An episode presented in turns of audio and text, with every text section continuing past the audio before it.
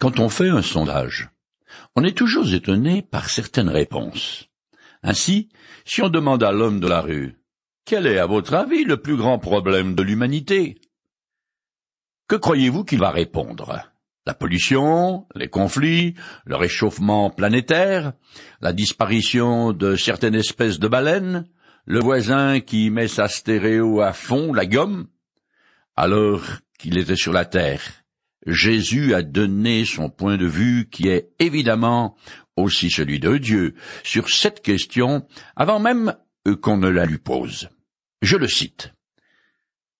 C'est du cœur que proviennent les mauvaises pensées qui mènent au meurtre, à l'adultère, à l'immoralité, au vol, au faux témoignage, au blasphème.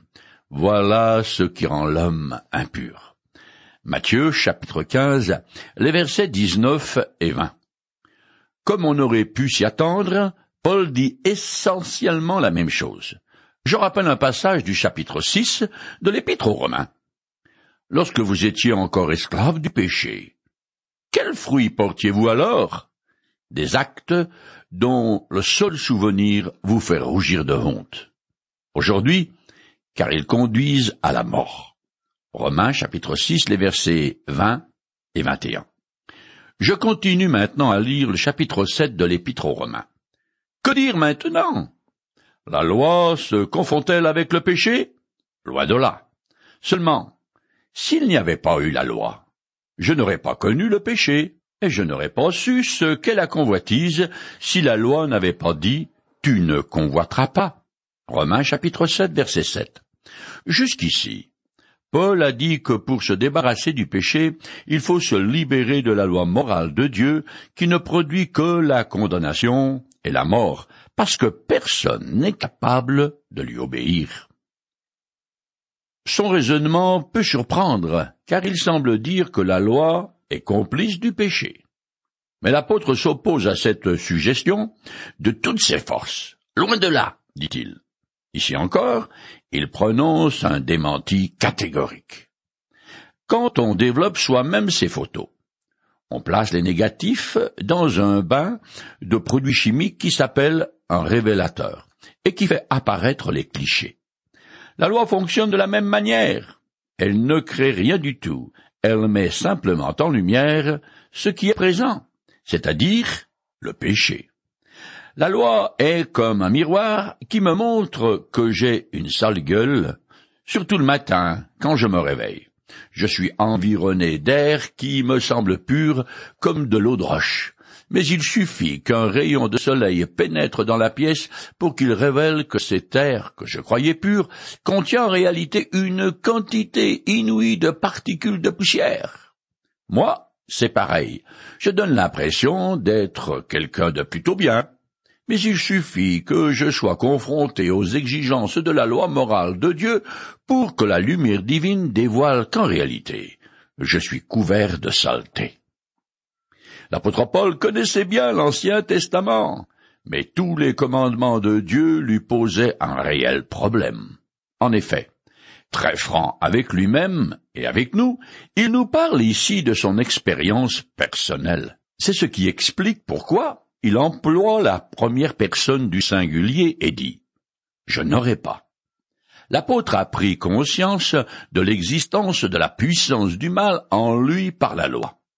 Il donne une illustration en prenant comme exemple le seul des dix commandements dont la violation ne consiste pas en un acte extérieur, mais en un sentiment de cœur, un mauvais désir, la convoitise tu ne convoiteras point.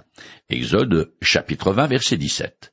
Paul montre par là qu'il entend la loi dans toute sa profondeur, la loi qui régit les mouvements les plus secrets de l'âme et qui les condamne comme des transgressions.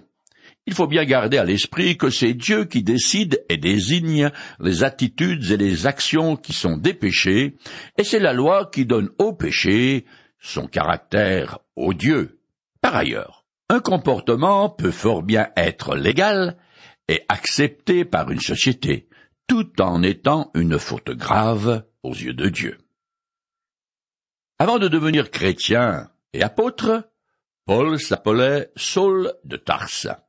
Il était un membre éminent de la secte des pharisiens, des gens religieux jusqu'au bout des ongles, qui avaient des connaissances quasi parfaites des commandements de Moïse.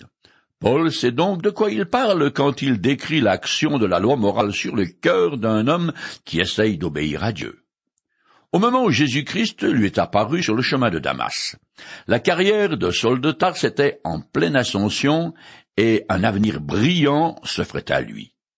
Assoiffé de pouvoir et respirant la haine contre les chrétiens, il voulait peut-être devenir le plus grand rabbin que le monde juif ait jamais connu. Mais après avoir vu Jésus-Christ et cru en lui, il a compris qu'il faisait complètement fausse route. Quant à moi, que je lise la loi de Moïse contenue dans l'Ancien Testament, les reproches que les prophètes adressent au peuple hébreu, l'histoire des rois d'Israël, les exhortations des auteurs du Nouveau Testament, et pire encore, les propos de Jésus, surtout dans le Sermon sur la montagne, je me retrouve partout, comme Paul, dans le box des accusés. Les Écritures sont comme un écran de cinéma sur lequel je peux lire l'état de mon cœur devant Dieu. Je continue le texte.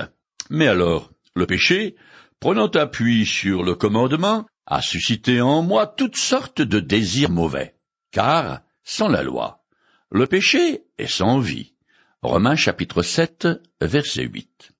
Paul décrit comment fonctionne le principe du mal. Ce n'est pas la loi morale qui cause les mauvaises actions de l'homme, mais sa nature pécheresse, sa corruption. Les commandements de Dieu éveillent et révèlent en l'homme le principe du péché qui l'incite à transgresser ce que Dieu a ordonné. Le péché, contrarié et réfréné par le commandement, devient alors une révolte et apparaît dans toute sa noirceur.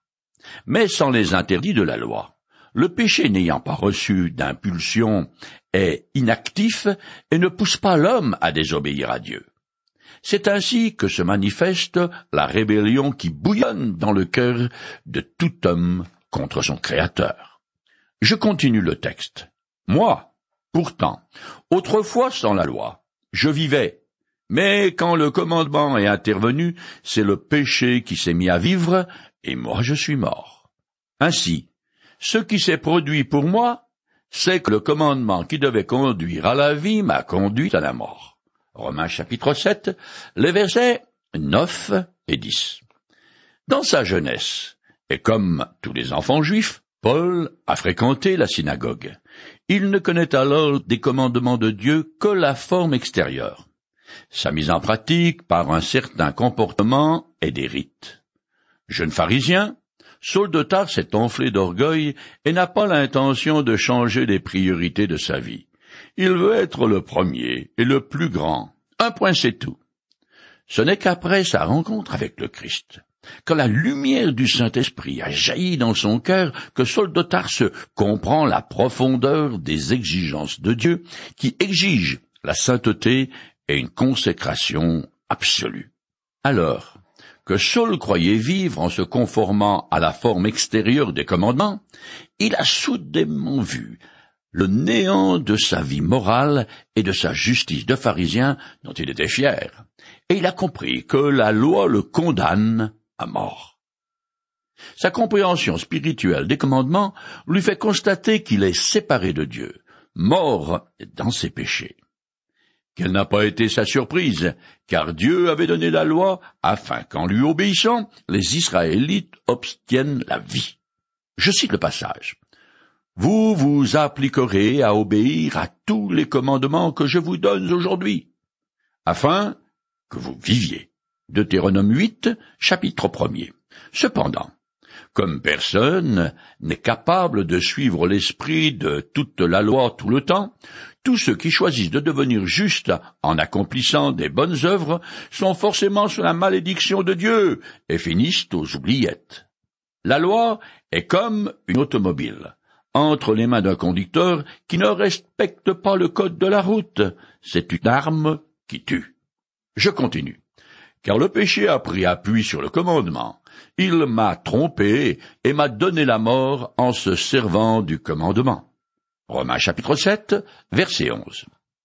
Les psychologues donnent quelquefois le nom d'ubris à une forme d'arrogance humaine démesurée et particulièrement pernicieuse. La thérapeute de famille italienne Mara Selvini mentionne ce mot dans son ouvrage. Paradoxe et contre-paradoxe, qui est une étude des comportements des familles à transaction schizophrénique. Elle qualifie leur relation familiale de diabolique. C'est tout dire. Paul reconnaît et personnifie cet hubris qui existe en chacun de nous. Cet hubris qui est en moi est opposé à Dieu et me trompe. C'est en s'appuyant sur l'interdit de l'Éternel que Satan, sous la forme d'un serpent, a incité nos premiers parents à se rebeller contre lui. Aujourd'hui encore, il essaie de me faire croire que je suis suffisamment mature pour garder la loi morale toute seule comme un grand, et ainsi aller mon bonhomme de chemin indépendamment de Dieu. Si je lui obéis, c'est par pure arrogance, par hubris. Je continue. Ainsi, la loi elle-même est sainte, et le commandement saint, juste et bon. Est-il donc possible que ce qui est bon soit devenu pour moi une cause de mort? Loin de là. C'est le péché. En effet, il m'a donné la mort en se servant de ce qui est bon pour manifester sa nature de péché et pour montrer son excessive perversité par le moyen du commandement. Romains chapitre 7, les versets 12 et 13. La loi morale est parfaite puisqu'elle vient de Dieu. Il est donc impossible qu'elle puisse causer la mort. C'est le principe du péché qui est en moi, et non la loi qui provoque la mort. Le péché se sert du commandement comme d'un instrument pour conduire une personne à sa perte. Par la loi qui est bonne, le péché a montré à quel point il est perverse et diabolique. Je continue. Nous savons que la loi a été inspirée par l'Esprit de Dieu. Mais moi, je suis fait de chair, un homme livré à lui-même, qui a été vendu comme esclave au péché. Romains chapitre 7, verset 14. Maintenant, Paul explique pourquoi la loi, qui est pourtant bonne, car inspirée de Dieu, est incapable de rendre l'homme meilleur. La raison est que le péché a établi son empire dans la chair de l'homme, sur lequel il exerce son emprise. Même le croyant est en conflit perpétuel avec le péché qui l'habite. Paul se prend à nouveau pour exemple et dit qu'il est lui-même contrôlé par la chair. Cet état brut et naturel opposé à Dieu que chacun de nous hérite d'Adam. Paul sent qu'il est contrôlé par le péché et il exprime son conflit avec cet hubris en lui, son inclinaison naturelle à faire le mal et à résister à Dieu. Le principe du péché habite toujours le croyant, le contamine et continue à semer la zizanie dans son cœur. Même le meilleur des chrétiens doit mourir physiquement à cause du péché qui est en lui, dans sa chair et dans chacune des cellules de son corps. L'homme est charnel, vendu au péché et asservi par lui. Il est sous la domination comme l'esclave est tout entier au pouvoir de son maître et doit faire sa volonté, qu'il le veuille non. Le péché est semblable à un cancer qui aurait essaimé des métastases partout. Si vous comparez deux visages de la même personne, le premier du bébé, puis cinquante ans plus tard. Le second visage est couvert de rides indélébiles qui ont été creusées par le temps, dit-on, mais en réalité, c'est le péché qui est le responsable. Je continue le texte. En effet, je n'approuve pas ce que je fais, je ne fais pas ce que je veux, et c'est ce que je déteste que je fais. Et si je fais ce que je veux pas, je reconnais par là que la loi est bonne. En réalité, ce n'est plus moi qui le fais, mais c'est le péché qui habite en moi. Paul chapitre 7, les versets 15 à 17. Paul apparaît confus quand il avoue qu'il est partagé en deux. Lorsqu'il dit Je n'approuve pas ce que je fais, il fait penser à un enfant à qui on demande pourquoi il a désobéi en dévalisant la bonbonnière. Répond en toute honnêteté Je ne sais pas. les actions de cet enfant, comme celles de Paul, comme les miennes, répondent aux ordres d'une puissance supérieure qui est hors d'eux. Nul ne comprend ce qui lui arrive, ni pourquoi il agit ainsi. Cette dualité du vouloir et du faire est une énigme. Paul exprime la sévérité du dilemme dans lequel il se trouve quand il avoue Je ne fais pas ce que je veux, et c'est ce que je déteste que je fais. Il décrit son expérience personnelle et reconnaît dans son feu intérieur que les commandements de la loi morale sont bons. Ce qu'ils interdisent et ordonnent correspond à ce qui est noble et bien. Quelle profonde que ce soit la dégradation d'un homme, la créature originelle de Dieu en lui peut toujours être distinguée du péché. Et c'est la loi morale qui opère cette distinction cette séparation entre deux camps et fait naître la guerre entre eux. Tout homme, confronté à la loi morale de Dieu, vit une dichotomie. Il est partagé en deux. À lire les propos de Paul, il fait penser à quelqu'un qui est affligé d'une personnalité multiple. Paul n'essaie pas de rejeter sa culpabilité sur quelqu'un ou quelque chose d'autre que lui-même. Il parle seulement du conflit entre ses désirs conformes à la volonté de Dieu et la nature de péché hérité d'Adam qui le contrôle encore. Je continue le texte. Car je sais que le bien n'habite pas en moi, c'est-à-dire dans ma chair. Vouloir le bien est à ma portée, mais non l'accomplir. Je ne fais pas le bien que je veux, mais le mal que je ne veux pas, je le commets. Si donc je fais ce que je ne veux pas, ce n'est plus moi qui le fais, mais c'est le péché qui habite en moi. Romains chapitre 7, les versets 18 à 20. Paul sait que la loi est bonne, mais que lui, dans sa chair héritée d'Adam, ne l'est pas. Il ne parle évidemment pas de son corps physique, mais du principe du péché qu'il habite et qui se manifeste par ses pensées et ses actions en passion et en pulsion des sens. Non seulement l'homme ne fait pas le bien, mais il pratique habituellement le mal. Tout autour de moi, je constate que la manière de vivre de mes contemporains est de plus en plus contraire aux lois morales de Dieu. Nous en sommes à vivre façon Rome décadente. Mais l'homme, dit raisonnable, de nos sociétés libertines considère que ces comportements sont une affaire privée et qu'il faut être tolérant.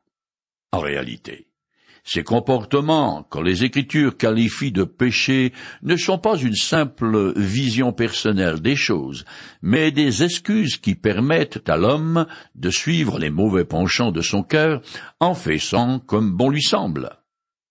Les conduites déplorables, acceptées par notre société laxiste, sont totalement inacceptables parce que condamnées sans appel par les Écritures. Elles sont un défi à une révolte contre les normes morales établies par le Créateur, une offense contre lui, un affront à son caractère et à sa volonté. La définition du péché est directement liée à l'enseignement de la loi morale divine. C'est elle qui est l'étalon de mesure des actions des hommes.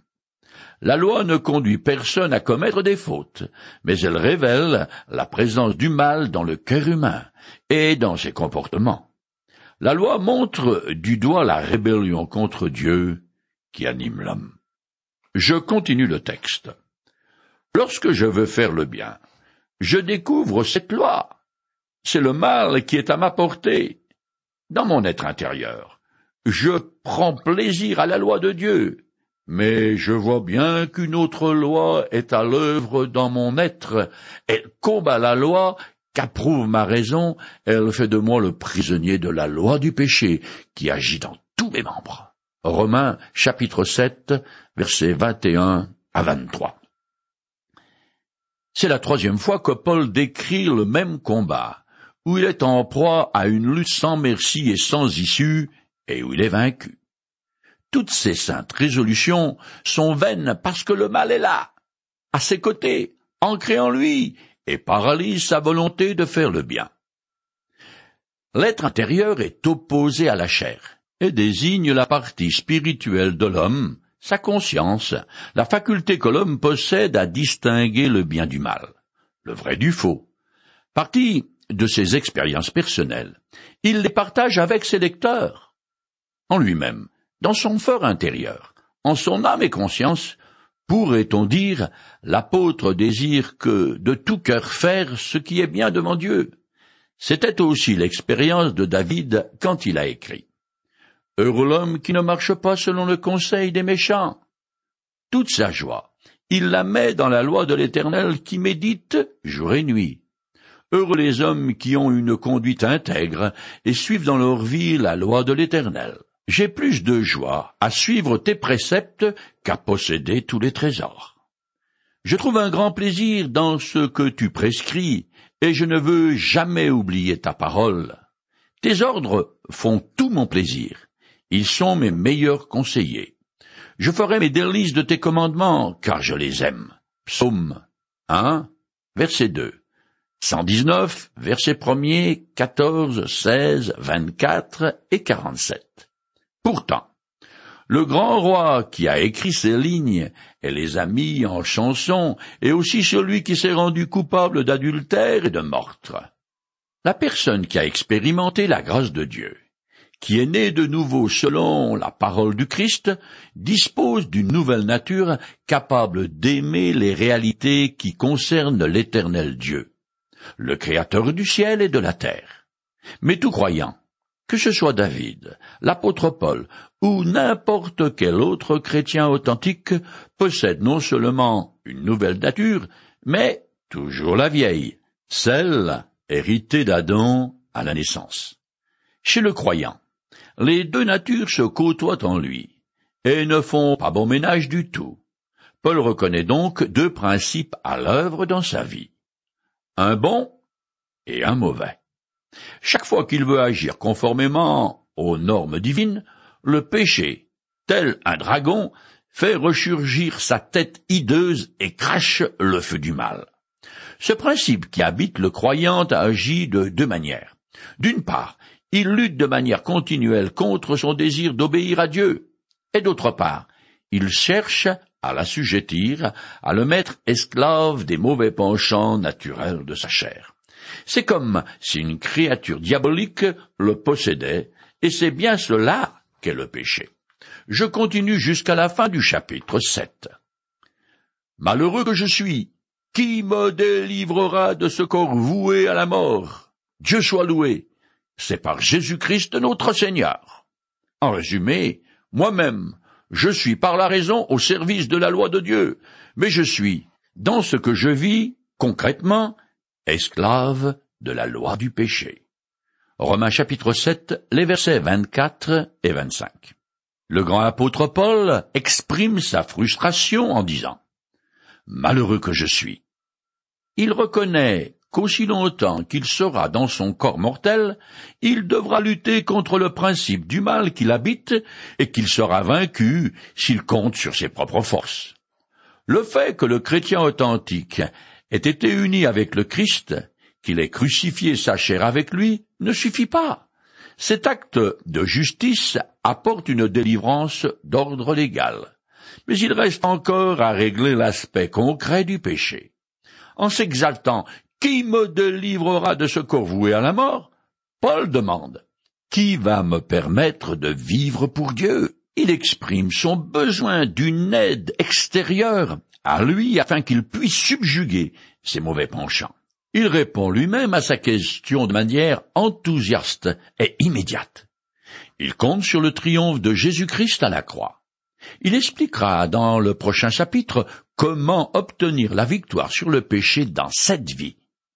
Il est vrai que tous les croyants seront un jour unis à leur Seigneur ressuscité et glorifiés pour toute l'éternité dans le nouveau corps ils seront libérés pour toujours de la présence du mal. Mais en attendant, ici-bas, Paul conclut en disant, Moi-même, je suis par la raison au service de la loi de Dieu, mais je suis, dans ce que je vis concrètement, esclave de la loi du péché.